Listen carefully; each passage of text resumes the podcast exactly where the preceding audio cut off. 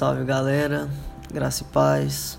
Meu nome é Vitor, sou da Sal da Terra e eu tô apresentando o décimo episódio da série Advento. E o texto que nós vamos utilizar hoje está em Hebreus, capítulo 10, versículo 10 ao versículo 18.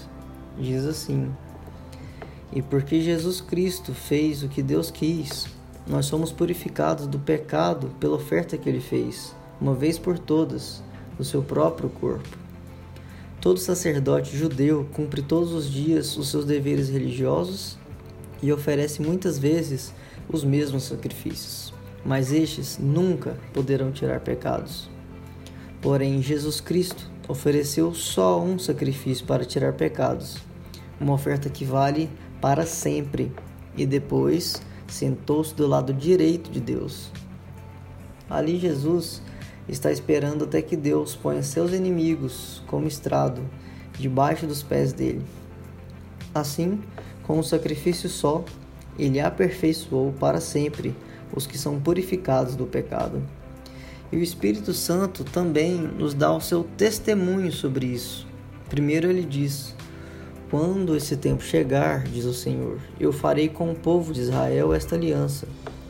Porei as minhas leis no coração deles e na mente deles a escreverei. Depois ele diz: Não lembrarei mais dos seus pecados nem das suas maldades. Assim, quando os pecados são perdoados, já não há mais necessidade de oferta para tirá-los.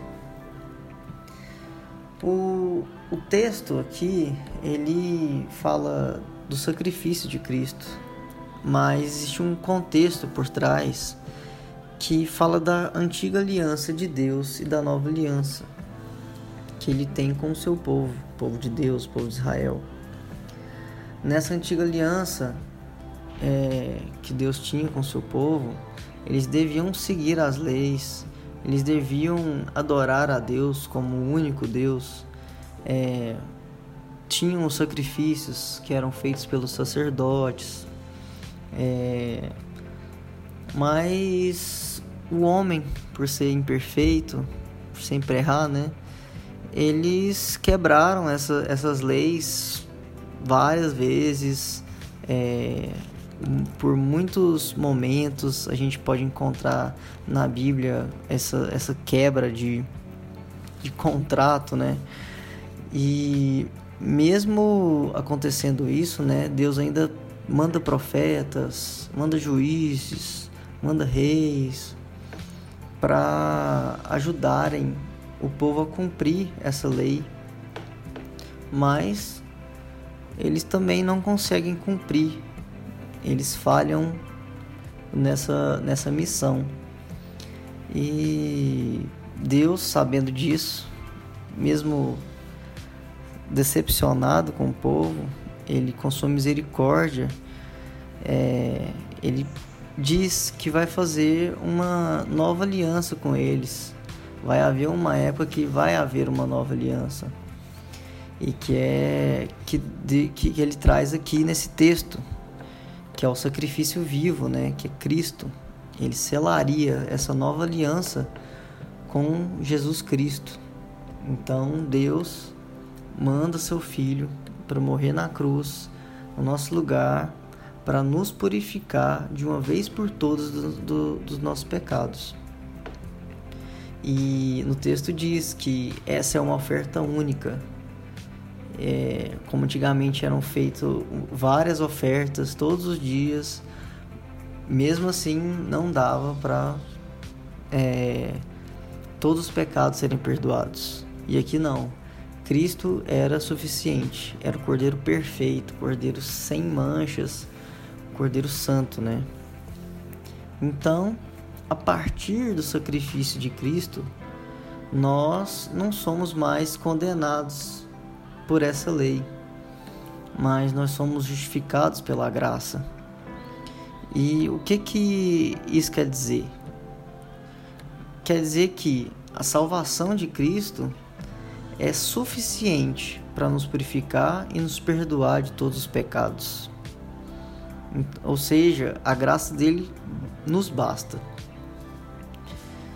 E compreendendo então esse, essa atualização da lei, nós podemos tirar do texto dois pontos que a gente pode aplicar no Natal. Primeiro ponto é que no advento de Jesus, nós podemos ver que ele veio com um propósito. Ou seja, o que isso quer dizer? Ele tem uma intenção que é entregar a si mesmo.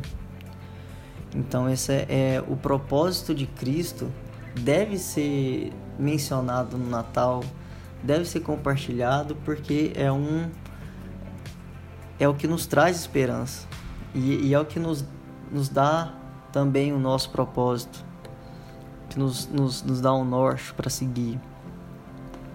E o segundo ponto é que com o advento de Jesus, nós podemos lembrar da sua permanência. Permanência de quê? Da sua oferta que a sua oferta ela é para sempre e nunca mais vai ser preciso ser repetida.